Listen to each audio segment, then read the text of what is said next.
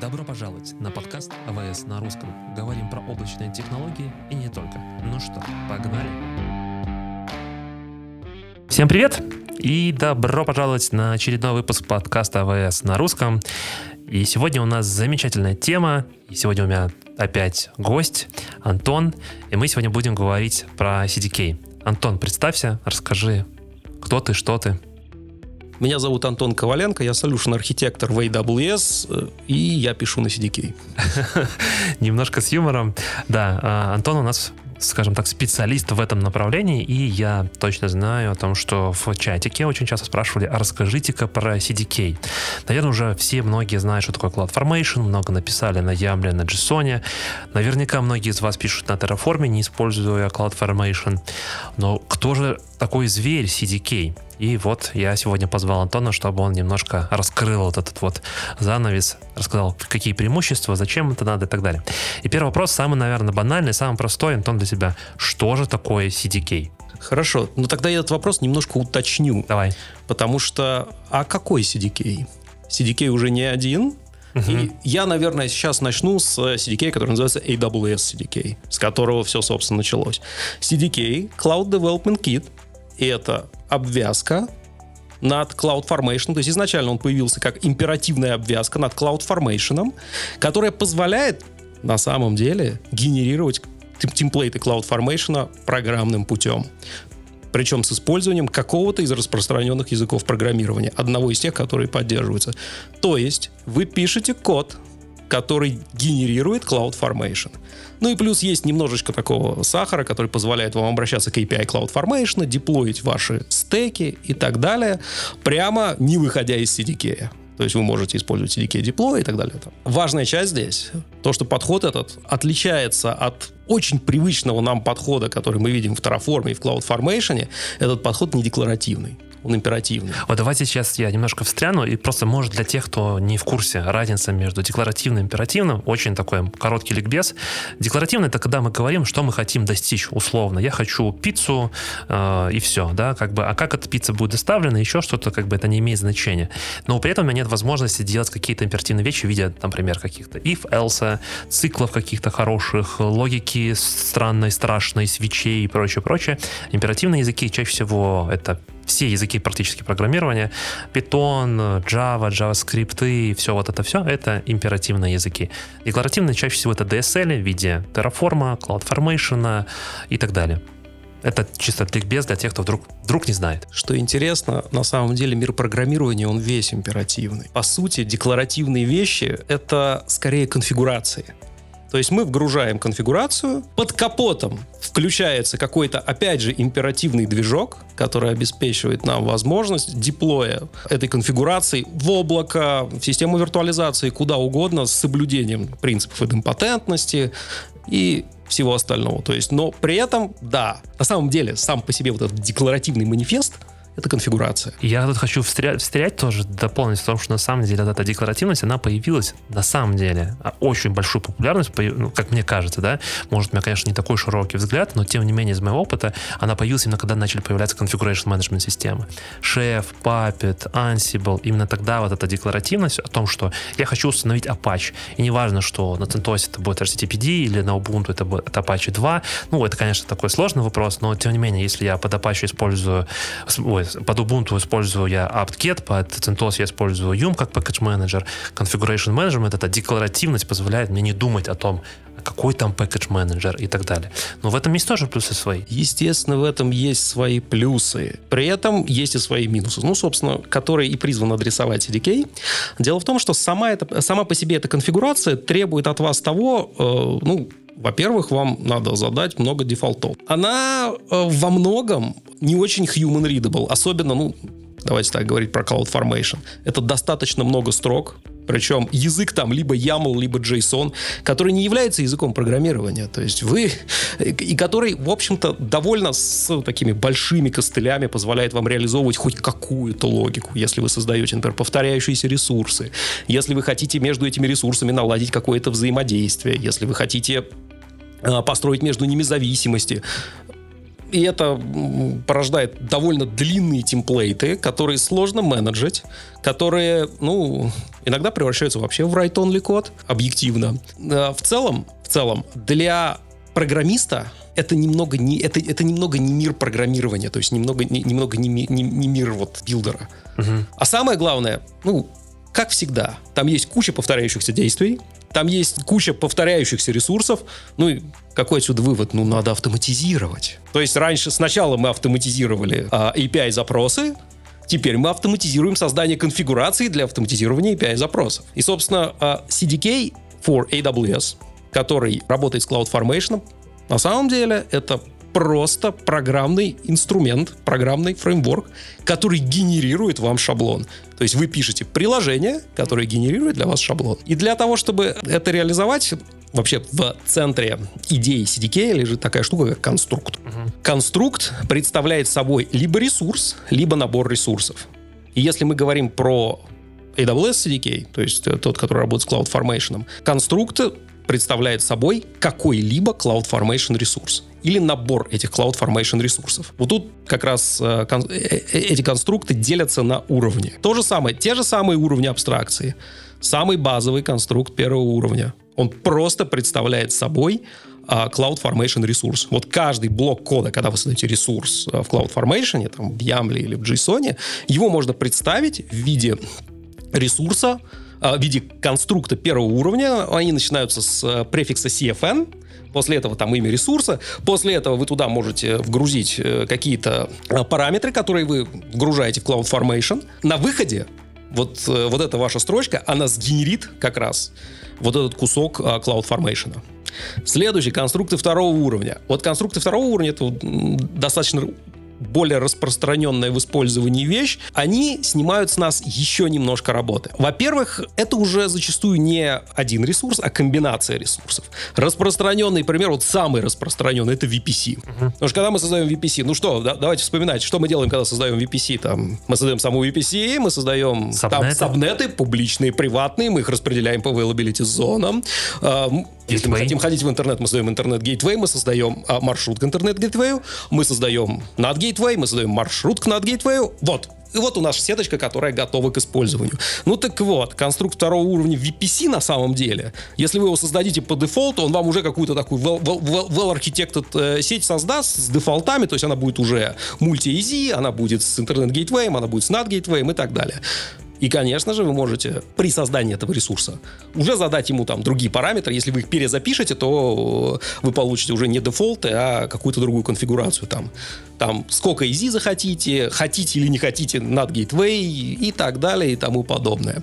И переходя к третьему уровню, констракты третьего уровня называются паттернами. И вот паттерн это еще более интересная вещь. Я даже один пример вот буквально из недавней, из недавней демонстрации принес заодно и сюда. Паттерн это по факту, если его так объяснить, это use case в котором у вас может быть ситуация, у вас будет не то, не то что не один э, ресурс, которые там живут под одним зонтиком, вот как вот VPC, например, ну, понятно, да, что сабнет это все равно VPC, то есть у нас есть э, вот этот ресурс верхнего уровня, а это могут быть гораздо более сложные вещи. То есть, условно говоря, э, и вот здесь хороший пример я показывал, когда у вас есть, например, какой-то код и есть докер-файл, и все, у вас больше ничего нету. И вы хотите раздеплоить это в AWS. Вы можете использовать а, паттерн из ECS, который называется там Application Load Balanced Fargate Service. И вот буквально, то есть meaningful строчек кода там ровно одна. То есть вот этот сервис, вы там не указываете ничего, кроме вашего ассета, то есть папочки, где лежит ваше приложение. Что для вас сделает в этом случае CDK? Во-первых, он сбилдит ваш образ, он создаст registry, он загрузит это registry в ECR, Elastic Container Registry, он создаст VPC, так, э, опять же, как с, с дефолтами, с публичными и приватными сетями, а со всеми маршрутами. Он создаст ECS-кластер, в этом ECS кластере он создаст task definition с вашим контейнером, он создаст сервис с этим task definition, он его запустит, он создаст application load balancer, создаст таргет группу, в которую добавит ваши таски и выдаст вам в конце просто ссылочку, по которой вы перейдете и посмотрите, работает ваше приложение или нет. То есть при этом, на самом деле, meaningful кода там, вот буквально действительно одна строчка, хорошо, с форматированием 3 если вы любите красивое форматирование. С э, всеми зависимостями, там, там, не знаю, подгрузить библиотечки, еще что-то там, обвязка в э, виде стека, это 16 строчек. CloudFormation, темплейт, который генерируется, 1115 строчек. Я не думаю, что CloudFormation сможет сбилдить э, вообще токер имидж. Это как бы отдельная сущность. В том-то и дело, в том-то и дело, что вот такой оффлоуд — это очень интересная свойство CDK как такового. То есть он вам дает возможность сгенерировать темплейт, угу. он вам дает возможность сделать э, это значительно меньшими усилиями, и он вам даст возможность раздеплоить это и получить возможность, ну, например, начать тестировать ваше приложение. Но я, я это показывал такой use case легкого прототипирования. Ну, это если говорить про констракты. Хорошо. Угу. А, вот то, что ты сейчас сказал, эти констракты первого, второго, третьего уровня, я понял. А если сравнить CDK вот с Terraform, мы все как бы CloudFormation сравниваем, да, и говорим о том, что CDK это, по сути, полученный набор вот этих стеков, которые мы видим по итогу в CloudFormation как сервисе в AWS. А если сравнить его с Terraform, и что мне лично интересно, сравнивать вот эти вот констракты с, например, какими-то маппингом на Terraform вещи, на какие-то ресурсы. То есть, я понимаю, первый уровень это будет просто ресурс в Terraform, второй уровень констракта это, как мне кажется, это модули, Третий уровень — это э, модули в модуле, когда множество... Большие модули. Да, которые завязаны с зависимостями. Вот там один модуль выкачивает второй, третий и так далее. Потому что ну, в Terraform точно так же можно. То есть модуль, который разворачивает Kubernetes, например, и там в одну, ну, окей, не в одну, там в пять строчек определить его definition, и он тебе все, все создаст условно под капотом. Я правильно понимаю, вот, вот если вот сделать матчинг? Ты знаешь, э, матчинг очень хороший. Правда, в, в текущем мире, как я уже сказал, есть же CDK for AWS, угу. вот, а есть CDK for Terraform, который, то есть, если ты спрашиваешь, где место CDK там, в сравнении с Terraform, то вот оно может быть где-то там, потому что сама концепция все-таки CDK, она все равно не бьется с э, Terraform с точки зрения подхода. Угу. Terraform все равно декларативный. И, условно говоря, вот этот э, модули, ну, если, если говорить о уровнях, наверное, вложенности сервисов и функционала, связанного с э, какими-то хорошими дефолтами, которые у тебя уже могут быть, э, как, какими-то вещами, которые тебе не надо задавать заранее. Да, окей, прекрасно, валидно, я согласен. Но все-таки, опять же, Terraform продолжает оставаться декларативным. Плюс ко всему, ну, опять же, я, когда так немножечко готовился к нашему мероприятию, я заодно... Э, я, я заходил на сайт HCL, uh-huh. Hashcore Configuration Language, и там есть прекрасное определение, оно мне очень понравилось. Оно звучит как то, что uh, HCL designed as both human and machine friendly. То есть, э, смотри, идея в чем? Твой язык он одновременно понятен и машине, и человеку. И по сути, по сути, это все равно та же самая конфигурация. Все равно там, ну, не знаю, там, JSON на максималках там или еще что-то. Это, наверное, YAML. не совсем так. Отлично, YAML. Разница существенна. Проблема в том, что Разделение на лейеры я поддерживаю. Функционал, наверное, не совсем. Реализация какой-либо логики, повторяемости ресурсов в Terraform есть, так же, как она и в CloudFormation есть. Но если там а, тебе надо ре- реализовать хоть сколь-нибудь сложную логику, а, это становится уже сложнее. На самом деле, на самом деле, ну, я слышал там прямые возражения, что типа, а логика и не нужна. Хотя, когда ею начинаешь пользоваться, выясняется, что нужна. Тут, тут надо распробовать. Ну, да, у меня такой сложный консерн, что логика не нужна. Так или иначе, у тебя все равно сталкиваешься с ситуацией, когда у тебя есть какие-то зависимости, и если что-то там, условно, там, в этой ситуации, то делать вот это, потому что, ну да, логику можно не писать, но тогда у тебя получится действительно просто полотно кода, которое тяжело будет поддерживать. Логика для этого и нужна. То, что ты стараешься куски вынести в какие-то модули, функции, да, там. Это принцип don't repeat yourself, dry. А для этого и нужна логика. А хочешь, я тебе еще один смешной пример расскажу? Я видел там прям в, в одном проекте, в котором достаточно много environmentов и много деплойментов, то есть много компонентов приложения, для каждого компонента есть свой CDK, есть огромный центральный JSON-файл, которым конфигурируются деплойменты. то есть у нас, у нас есть JSON, который конфигурирует то, как работает CDK. Ну, то есть это центральное место, там, там, там не очень много параметров задается. Но при этом вот в зависимости от этой параметризации уже CDK раскатывает окружение. И окружение там раскатывается, ну, там, не знаю, э, есть много разных типов окружений, которые могут понадобиться. Там здесь мы там перформанс гоняем, здесь еще что-то там. А, и вот, пожалуйста, вот те конфигурации, в которую там TypeScript ходит за ней, ее парсит, и в зависимости от нее уже выполняет CDK код. Ну, слушай, то, что ты рассказал, для меня это то, что в мире Terraform это Terragrant да, вот я достаточно плотно с ним работал, не могу сказать, что прям очень долго, но мне очень понравился как инструмент, мы реализовывали как раз-таки вот эту вот разную зависимость, ну не то, что зависимость, а разную конфигурацию для разных environment, и маленькие кусочки вот этих модулей, они просто подкидывались, то есть Argrant такой враппер, который позволял нам не думать о том, что в продакшене вот это, плюс есть э, вот эта наслоенность в том, что есть базовая конфигурация, потом в зависимости от environment, например, non-prod, еще одна конфигурация, которая тоже подкидывается, а потом уже внутри non-prod, не знаю, например, есть какой-нибудь тест и dev, например, и уже своя специфика. Я, кажется, понял, куда ты меня выводишь. Ты меня выводишь на хуливар Terraform нет, против нет, CDK. Э, э, нет, я не вывожу.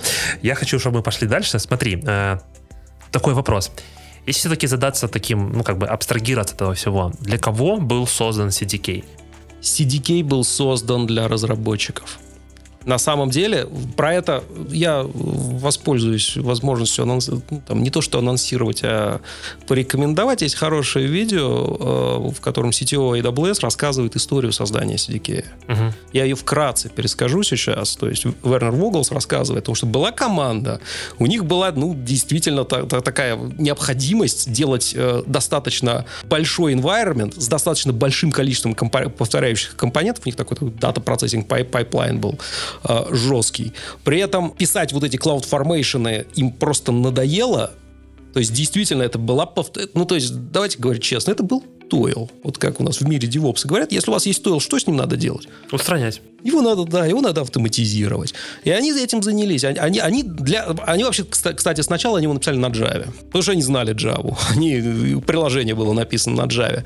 А потом там история несколько развивалась, там включили, включились другие люди, они сдвинулись в сторону TypeScript. В итоге, в итоге появился CDK. То есть они в итоге, в итоге это просто штука, которая заскелилась на, снач, сначала на самом AWS, а потом уже это превратилось в продукт.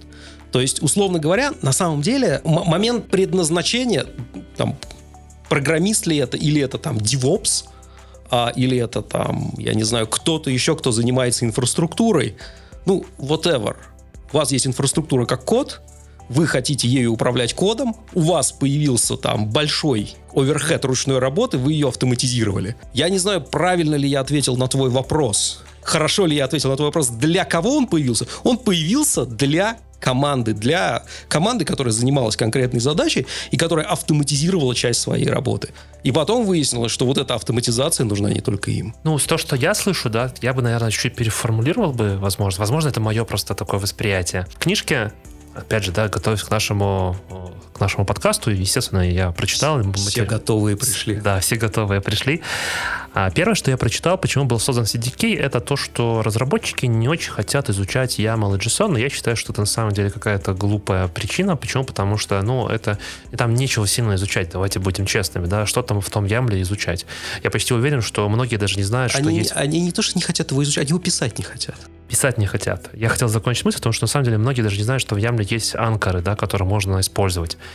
А вопрос, я думаю, в том, что все-таки, когда ты пишешь на одном языке, у тебя есть этот императивный подход, и тебе не нужно переходить и писать огромное полотно там на Ямбле, а, или, например, изучать тоже HCL. Уже в HCL там действительно есть свои конструкты, которые нужно использовать, и там действительно уже какой-то немножко порог входа нужен. Ну, то есть ты не там не за 5 минут начнешь, потому что ну, на Ямбле мы все пишем конфигурацию, так или иначе, YAML это как бы очень распространенная вещь. Мне кажется, это создано именно для того, чтобы разработчики, ну, по большей степени, а мы как delivery команда или там разработчики создавали продукт от начала до конца. Когда я здесь говорю от начала до конца, я подразумеваю то, что есть и бизнес-логика, и то, где это будет работать. И мы это все могли бы сформировать одним языком, чтобы не нужно было изучать еще что-то или притаскивать еще какие-то X количество технологий, которые бы помогли бы это все разрешить. Ну, как бы мне так кажется. Комментарий валидный, добавлю только один момент. Вопрос даже не только, не только и не столько в самом языке программирования, сколько в майнсете. Дело mm-hmm. в том, что да. декларативный майндсет и императивный майндсет это вот все-таки два разных майндсета. И я просто видел эти ситуации, то есть я с CDK работал именно в командах разработки, и у меня вот была прямо примеры того, как люди отпинывались всеми ногами от Terraform, каким и насколько, я не буду говорить, что легко, я скорее скажу гладко проходил переход на CDK. Именно в среде разработчиков. Почему? Мы все равно, как этот, э, мы как люди, мы все равно во многом императивны. Разработчики тоже императивны, они пишут императивный код, они этим занимаются всю жизнь. Они этим, у них мозги так устроены. И по после этого, когда вместо того, что э, сказать, раздеплой мне сеть, раздеплой мне кластер и раздеплой мне там мое приложение, я говорю, сеть э, такой-то, такой-то сидор, такой-то, такой-то этот, э, сабнет 1, type private, сидор и так далее. Ну, ну, ну, ну это, ну, э, для этого вот все-таки вот подход с конфигурациями, это довольно сильно опсовский подход. Мы вгружаем конфигурации, там, я не знаю, в сетевое оборудование, мы вгружаем конфигурации в там, веб-серверы и так далее. То есть э, такой опсовый подход. У разработчика подход все-таки более императивный. Я говорю, вот майндсет здесь довольно важен. Ну, с майндсетом вообще спорить не буду. Окей, поехали дальше. Смотри, Поехали. CDK очень созвучен со словом SDK. И я на самом деле не раз слышал о том, что люди кто-то путает. Слушай, этот вопрос задают мне каждый раз. То есть и, и, и зачастую вот можно там, я не знаю, час рассказывать про CDK, и первый вопрос сказать, так, в этом вашем SDK, вот, вот это, вот это, это как? А, э, две совершенно разные вещи. То есть SDK это обычно фреймворки, которые созданы, ну там, они есть для каждого там из, из, распространенных языков программирования, которые вам позволяют прямо из кода делать API-запросы к сервисам AWS, там, создавать, удалять и так далее. Но это не CDK, это совершенно другая вещь, не путайте. Вот мы обсудили о том, что CDK, это был CDK, он больше предназначен для разработчиков. Но на каких языках можно писать? Так, э, для того, чтобы посмотреть, на каких языках писать, можно сходить в документацию, TypeScript, Python, там семейство .NET, Java, JavaScript, Go, ну, еще, что, еще что-то может быть, но лучше, лучше чекнуть документацию, потому что это да, смотреть, самое, потому, самое... Что, потому что постоянно добавляются, вот, вот недавно там э, для Go, э, он там стал generally available. Кстати, для Go есть ограничения определенные. Смотрите в документацию обязательно. Поэтому, ну, ну вот эти распространенные языки программирования. А как это так реализо- реализовано? В том, что, ну смотри, это получается такой супер полиглот на самом деле, да? То есть, э, что мы сказали? Мы сказали Java, мы сказали JavaScript, мы сказали Python, мы мы сказали Go, мы сказали .NET. Ну, как бы это на самом деле такие разные семейства языков. А как таким образом реализовано, том, что такой вот огромный полиглот работает с таким большим количеством языков? Значит, э, этим вопросом прям задались на самом этапе начала создания, на, на этапе добавления следующего языка угу. после TypeScript. То есть изначально там вот после того, как сдвинулись от Java к TypeScript, TypeScript был принят основным языком, основные модули все были написаны на TypeScript. Ну и э, мы, мы себе представляем, добавляем еще один язык, что надо сделать, еще все модули переписать, а потом все, каждый модуль, который мы будем модифицировать, надо модифицировать везде. Ну и э, как это? Что это? Toil, скучно, boring. Поэтому была создана технология, которая называется JSII, JavaScript Interoperability, Interoperability Interface. То есть, на самом деле, э, все модули для э, CDK создаются на TypeScript. И после этого они, естественно, нативно доступны для вариантов TypeScript и JavaScript. А для всех остальных, если, если вы билдите этот модуль с использованием JSII, он будет предоставлять интерфейс для этих языков, абсолютно-то валидный для этих языков, но ничем не отличающийся. То есть, условно говоря, если у вас есть модуль, интерфейс для него, будет одинаковый из всех языков, и сделано это автоматизацией. Окей, okay, то есть под капотом у нас есть GSI, который по факту генерирует а, или помогает интегрировать, подключать другие языки. Но я тут задаюсь вопросом, то есть получается, что если я, ну, условно, как DevOps, давай предположим, что нас слушают DevOps, чаще всего они не сильно хорошо, глубоко работают с какими-то языками программирования на уровне написания бизнес-логики. Да? Я почти уверен, что вся наша аудитория очень хорошо знает Python для того, чтобы делать какие-то автоматизации, рутинные задачи. А, я думаю, что знает Bash, может, знает Go. Но вот если брать описание писать на CDK, твоя рекомендация все-таки TypeScript начинать сразу? Или если я все-таки знаком на уровне автоматизации рутинных задач с Python, то лучше все-таки пойти Python посмотреть? Так, значит, я снимаю NIMP и э, в смысле, в смысле того, чтобы советовать да, ага, такие окей. вещи. И скорее расскажу про свой опыт. Давай. Немножко бэкграунда. Я пришел из Ops, из инфраструктуры. Там я долго работал в инфраструктуре. Потом я какое-то время, достаточно большое, уже работал в разработке. А, но с CDK я начинал работать еще будучи в Ops. И по большому счету я тогда ну, достаточно прилично знал Python. Uh-huh. Причем не только на уровне скриптования, еще там на уровне там дата-аналитики и так далее. И я решил, что ну а что, я, раз уж я знаю Python, я буду использовать Python. Плюсы.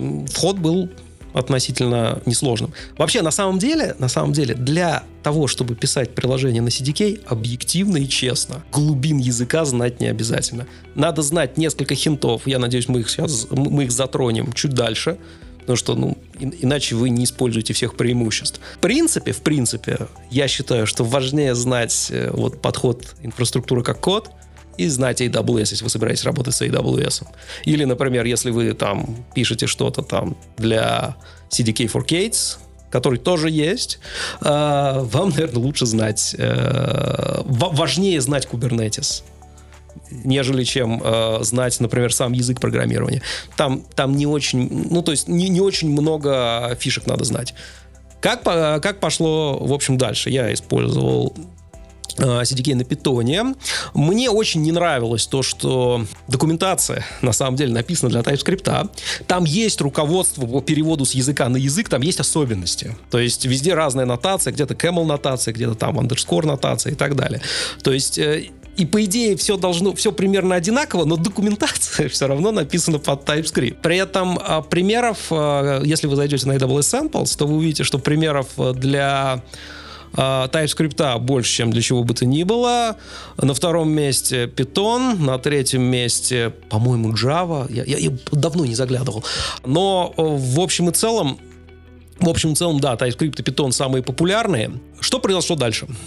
Я растекаюсь мыслью немного, но эта история. Я работал на нескольких проектах, там, так как, опять же, я начинал строить для них э, решение, CDK использовался на питоне. После этого у меня э, там случилась ситуация, когда надо было сделать тейковер э, проекта, в котором было там порядка 300 микросервисов, и весь CDK был написан на TypeScript. И вот здесь я, опять же, могу привести пример сам по себе, само по себе вник, ну, там, вникнуть в то, там, чем TypeScript отличается в данном случае от питона, и вообще, что такое сам TypeScript TypeScript, там, разобраться в синтаксисе и так далее, оно у меня заняло, ну, меньше двух недель. То есть, а, а, опять же, я подчеркнул, важнее знать AWS и важнее знать, как, как CDK работает. Сам синтаксис э, в целом дается, не знаю, опять же, я на своем примере скажу, он мне дался легко, особенно с учетом того, что внезапно документацию, документацию серфить стало значительно легче и так далее. Поэтому сейчас я как дефолтный язык э, использую TypeScript, иногда скидываясь на Python, хотя у меня есть проекты, где приходится поддерживать CDK на Java. При этом, да, можно и таким полиглотом стать. Опять же, я говорю, что глубин языка здесь Угу. Знать не надо. Логику вы не, вы не будете тут писать какого-то сложного приложения. Логика, ну, скорее всего, будет там, не знаю, там, если вы даже подгружаете откуда-то конфигурацию, ну, забрали ее из файла, там, распарсили, там, вгрузили его там как э, дикшенери, еще что-то, и пошли там. Вот ты, ты говоришь, глубин языка не надо знать. Но мы говорим про императивные языки, мы говорим про Python, мы говорим про Java, это все ООП языки. Да. Но ОП таки надо знать, для того, чтобы вот, нормально, хорошо использовать. Вот это отличный комментарий. То есть я все упростил, а ты обратно все усложнил. А, это правда. На самом деле, если вы пишете скрипты на питоне, может оказаться так, что вы чаще всего не используете объектно-ориентированную модель. Ну, это я про то, что говорил, то, что DevOps чаще всего то, с чем вот я работал, да, когда автоматизировал. Ну, э, по-моему, за всю мою карьеру мне приходилось вот переходить уже на ОП, там, буквально в нескольких случаях, да, то есть я их пересчитаю там на двух пальцах руки. Но все остальные скрипты, это, ну, просто скрипты достаточно простые, то есть реально очень простые. Ну, не то, что там прям совсем простые, они могли быть сложными, с разными функциями, с подгрузками, импортами других, еще что-то, но без ООП. А вот э, Вот CDK. здесь как раз есть интересный момент, вот такой питфол, в который можно попасть. Когда ко мне приходили коллеги и говорили, слушай, вот ты там, я какое-то время ходил, там, атаковал на каждом углу CDK, CDK, CDK, CDK. Люди приходят и спрашивают, ну что такого? Ну вот я опять, ну, ну, ну ладно, хорошо, писал я это в простом и понятном там CloudFormation, ну там вот у меня тут расписан ресурс в виде YAML. Ну пишу я его точно так же, там CFN, там, ну и то же самое. Потом смотришь э, код, который люди пишут, и, э, ну такой распространенный пример, в данном случае он, наверное, будет достаточно релевантным. Когда мы делаем S3 bucket, мы делаем какую-нибудь лямбду, которая будет там реагировать на загрузку объекта и будет с этим объектом что-нибудь делать. Классика. Ну и в общем и целом, что люди делают? Мы создаем бакет, мы создаем э, лямбду, а мы создаем э, политику, которая дает доступ к этому бакету, например, для того, чтобы там получить рид. Мы создаем роль, в эту, к этой роли цепляем эту политику, и эту политику цепляем к лямбде. И после этого мы еще на бакет вешаем, э, там, я, э, бакет э, policy. А, нет, и мы еще потом вешаем на лямбду Grant Invoke а, от этого бакета. То есть, чтобы этот бакет мог эту лямбду вызывать. Ну, то есть, и вот это все, вот каждый, это, каждый ресурс это, строч, э, это строчка. Где тут упрощение? Ну, то есть, на самом деле, мы написали Cloud Formation немножко более лаконично. То есть, по сути это на самом деле, это, э, как сказать, мы вот в императивном языке написали декларативным образом. На самом деле, CDK предоставляет нам возможность э, работать с ресурсами как с объектами. Что есть у объекта? У объекта есть свойства, мы можем забирать эти свойства. И у объекта есть методы, мы можем использовать эти методы. Поэтому в случае, когда той, той же самой инфраструктуры на самом деле делается четырьмя строчками, но немножко другими. Мы создаем бакет, мы создаем лямбду, после этого мы говорим, лямбда, точка, grant invoke и бакет. То есть мы вот э, мы разрешаем объекту нашего бакета вызывать объект нашей лямбды. Я понял. А нужно ли создавать свои объекты? Ну, я имею в виду вот эту логику э, создания своих объектов, классов и так далее в CDK. Или чаще всего Она это... уже есть из коробки. То есть это уже под капотом? Конструкт это конструкт это объект. Угу, окей, окей. То есть и на самом деле я чуть-чуть недорассказал. И Давай, то есть, то, то есть угу. у нас есть для лямбда у нас есть Grant Invoke, для S3 мы делаем S3 Grant Read, угу. и то, все, то есть четыре строчки. Но обратите внимание, насколько эта вещь э, self-explanatory. То есть вы прямо видите, у вас есть лямбда, у вас есть э, бакет, и у вас есть, в принципе, как это история их взаимоотношений. Одна может инвоучить, вторая может читать. Красота. И, и на самом деле, на самом деле, я вот еще продолжу. А, я свою историю как раз, э, э, может, не дорассказал. Вот как раз вот этот переход, вот это понимание для меня было прям вот это майндченджером, когда, почему CDK. Вот эта вещь, она позволяет писать достаточно лаконично, читаемо и поддерживаемо. Вот ты сейчас перечисли, перечисляешь то, что я хотел на самом деле тебя спросить. Если вот так вот засуммировать, да, весь наш там разговор, что мы поговорили? CDK, с сравнением с Terraform, CloudFormation, как они связаны, для кого CDK? Ты говорил, эти всякие типсы, интриксы у тебя, да? Вот эти бенефиты э, CDK, это вот поддерживаемость э, того, что вы написали, можно дальше легко расширять, поддерживать читаемость этого кода, угу. расширяемость этого кода. То есть это будет легко и достаточно быстро, быстрее, ну, как из того, что ты рассказал, мне кажется, будет быстрее сделать на CDK, чем это все описывать на CloudFormation. Но будет в любом случае какой-то порог входа будет, там, там и там, как ни крути, все равно нужно будет разобраться. А что еще вот, э, скажем так, из бенефитов или вот э, таких может быть, из best practices, что-то вот лучших практик, что ты порекомендуешь с точки зрения CDK? Я опять снимаю нимб с точки зрения best практик и так далее. Я буду рассказывать скорее историю. вот. Э, то есть у меня была ситуация, э, с одним из проектов, когда там инфраструктура уже была написана на CDK. Uh-huh. По большому счету там э, был проект, в нем были разработчики, разработчики на разных языках, то есть там фронтенчики на JavaScript, бэкэнд на Java и что-то было на питоне и так далее. То есть там было большое количество ресурсов, лямбды, контейнеры, бакеты и так далее. И при этом вся инфраструктура была написана на CDK. Причем CDK там для каждого компонента лежал прямо вместе с кодом, все по науке и так далее. Но в проекте не было DevOps. Так уж вышло. И этого DevOps мы искали и подбирали, наверное, на протяжении месяцев четырех. А Meanwhile это все надо было поддерживать, и э, я, по большому счету, понемногу вгружал эти вещи в самих разработчиков. Вот тут, на самом деле, вот я увидел прям возможность того, что можно сделать вот ту же структуру, которая у нас была, команды, но без девопсов. Девопсы, как бы не переживайте, девопсы у нас все равно были. Объясню, где они, где, где они были нужны. Условно говоря, вот тот кусочек инфраструктуры, который был нужен для запуска их кода, разработчики поддерживали сами.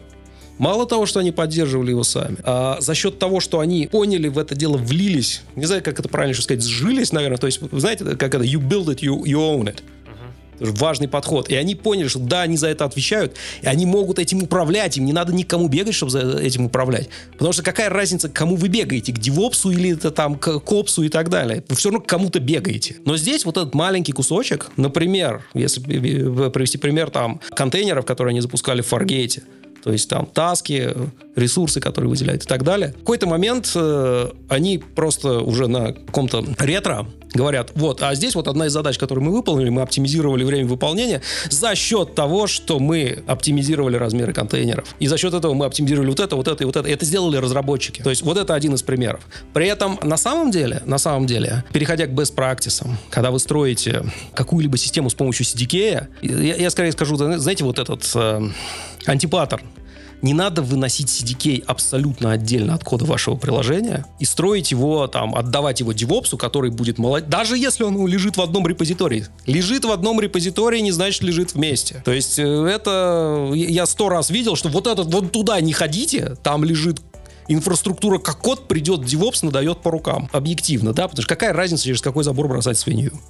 между девопсами и разработчиками или между там девами и опсами. Это такой тоже антипаттерн. Поэтому на самом деле ваше приложение, то есть CDK это тоже приложение, его тоже надо строить, исходя из того, какова архитектура вашего основного бизнес-приложения. То есть каким образом оно структурировано, что вы деплоите где и как. На самом деле ну, с Terraform происходит то же самое. Я, наверное, говорю очевидные вещи.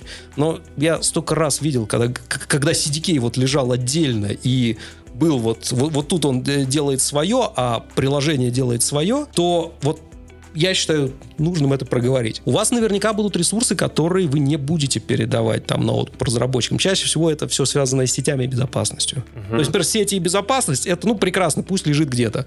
А, ну, вот, например, опять же, говорят о такой, ну, не очень сложной структуре, как вот у нас есть сеть, в этой сети у нас э, вертится кластер, может быть ECS, может быть Kubernetes, и у вас есть уже там какие-то деплойменты, куда разработчики там запускают таски. Ну, например, сетями у вас будет, скорее всего, управлять какой-то отдельный человек, это будет отдельный стек, который чаще всего, скорее всего, будет редко меняться. Но вы оттуда можете импортировать вашу VPC, пробрасывать ее как параметр для создания кластеров, а уж кластера использовать для того, чтобы запускать в них ваши таски. И, и, и, то есть, условно говоря, вот каждый вот этот кусочек вашего CDK-приложения будет э, деплоиться отдельно в виде отдельных CloudFormation стеков. В этом случае вы как раз делегируете управление разработчиком. Вот это... И вот в данном случае как, как раз, вот когда вы их отдаете в виде терраформа, ну я вот видел ситуации, когда разработчики говорят, слушай, не будем мы лазить в ваш терраформ. Мы хотим, чтобы вот пришел DevOps и там поправил, что надо. А мы уж раздеплоим. Но вот тут вот была ситуация, когда разработчики, ну, пожалуйста, причем разработчики на питоне совершенно спокойно полезли в TypeScript. Опять же, э, разработчик ну, определенного уровня, опять же, ему не так важен язык синтаксис, он поймет достаточно быстро. Ну, честно говоря, ну, то есть, если мозги заточены под разработку и так далее. Я повторюсь, там не надо быть вот э, прям семи пядей во лбу именно в этом языке программирования. Но они через это поняли тот кусок инфраструктуры, на который вертится их приложение – и смогли им управлять самостоятельно. Но это, это то, как люди э, взяли, то, э, ну, правильно, этот подход, э, you build it, you own it, то есть то что, то, что вы сделали, вы этим управляете. Это, ну, то есть CDK, это то, что я в один из моментов рассказывал о том, что CDK это позволяет вот по факту представить, что такое конечный продукт. Конечный продукт это когда он уже действительно где-то работает, и CDK это способ э, вот эту конечную инфраструктуру расписать и сделать. Давай сейчас подведем какое-то, может быть, логическое окончание, нет? Ух, финальный вывод. Давай я начну с этого все-таки, с того, к чему ты меня всю дорогу подводишь. Terraform versus CDK. Uh, лучше ли CDK, чем Terraform, или хуже, чем Terraform? Надо ли переходить на CDK? А на самом деле, вот тут каждый может решить для себя сам, тем более, что, ну, давайте объективно. CDK наверное, сейчас огромный, огромный пласт использования, наибольшее количество библиотек это все-таки AWS CDK. Угу. А, исходя из того, что я вижу для CDK for Terraform, он достаточно активно развивается, но, по-моему, он даже в General Availability не вышел, там, он там пока еще в превью. Ну, то есть используйте на свой страх и риск. А, и то же самое для Kubernetes. То есть, условно говоря, если, если вы работаете с AWS, CDK just worth it. Это от, отличная вещь так как ну, подавляющее большинство времени я работаю с, с AWS и и работал а, до того, как присоединился а, к AWS. А, да, CDK это инструмент, который точно сделает вашу жизнь легче во многом, во многом усложнит. Да, потому что надо изучать, надо, надо CDK также не идеален, там есть некоторые моменты, которые надо знать. Большинство прописаны в документации, часть находится опытным путем. Кстати, вот эти, если такие истории интересны, могу рассказать, что-то из этого я даже показывал на каких-то мероприятиях. Второй момент. Если вы уже, уже используете CDK, рекомендую обратить внимание на хабы, э, на которых выложены паттерны. Ресурс у нас так и называется CDK construct.hub, если да, да, да, да, да. То есть можно приложить... Ну, там, я не... Естественно, мы все ссылки, которые, про которые мы говорили, там про видео от э, сетевого Амазона и про на ресурс CDK Construct Hub, тоже все это будет в описании. Если вы его не видите, то откройте в не знаю, где вы слушаете, чаще всего Apple подкасты, Google подкасты, Spotify, в описании к этому подкасту точно будет. Вот один из бенефитов, который я забыл упомянуть, э, юнит-тесты. Вы можете uh-huh. использовать юнит-тесты с CDK, там в режиме такие assertions, э, то есть вы можете сделать э, какие-то предполагаемые аутпуты и сверять их с тем, что как, как, какие аутпуты выдает CDK.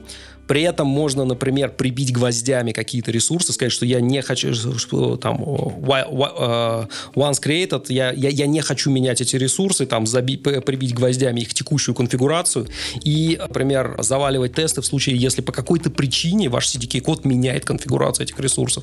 Это чаще всего для каких-то stateful ресурсов, которые вы меняете редко. Или там не хотите менять вообще или, например, бывают ситуации, когда смена какого-то параметра ресурса ведет к его замене. CDK, как и Terraform, тоже умеет это делать перебилдить ваш РДС. РДС, ладно. А хотя нет, РДС не ладно. Да, как, какой я, не ладно? Я, Ты я, что? Да-да-да, извините. Если РДС перебилдить, то это будет достаточно страшно, мне кажется. Если ну, потерять все еще данные внутри него, то это будет э, достаточно страшно. Я все же предлагаю заканчивать. Э, Антон, я хочу сказать огромное спасибо. Я понимаю, там, что, наверное, за те 40 минут, 45, э, которые мы тут проговорили, очень сложно рассказать полностью про CDK. Я бы сказал, это такое, наверное, только интро, что это такое. Я очень надеюсь, что мы смогли покрыть и ответить на этот вопрос. Если же мы не смогли ответить на этот вопрос, и у вас остались еще какие-то вопросы, я, как всегда, призываю наших слушателей писать в комментариях. Я делаю посты в Телеграме, в LinkedIn. Можете мне писать прямо в личку, что вы хотите знать глубже. Возможно, какую-то тему хотите разобрать, может, хотите разобрать какие-то паттерны, э, использовать использования CDK или какие-то особенности использования CDK и так далее. Буду очень рад вашему фидбэку фидбэку в плане предложения каких-то тем, ну и фидбэку в целом по нашему подкасту. Антон, еще раз спасибо большое, и я думаю, что мы еще раз с тобой услышимся. Да, всем спасибо, что дослушали, и тебе спасибо за организацию. Счастливо. Всем пока.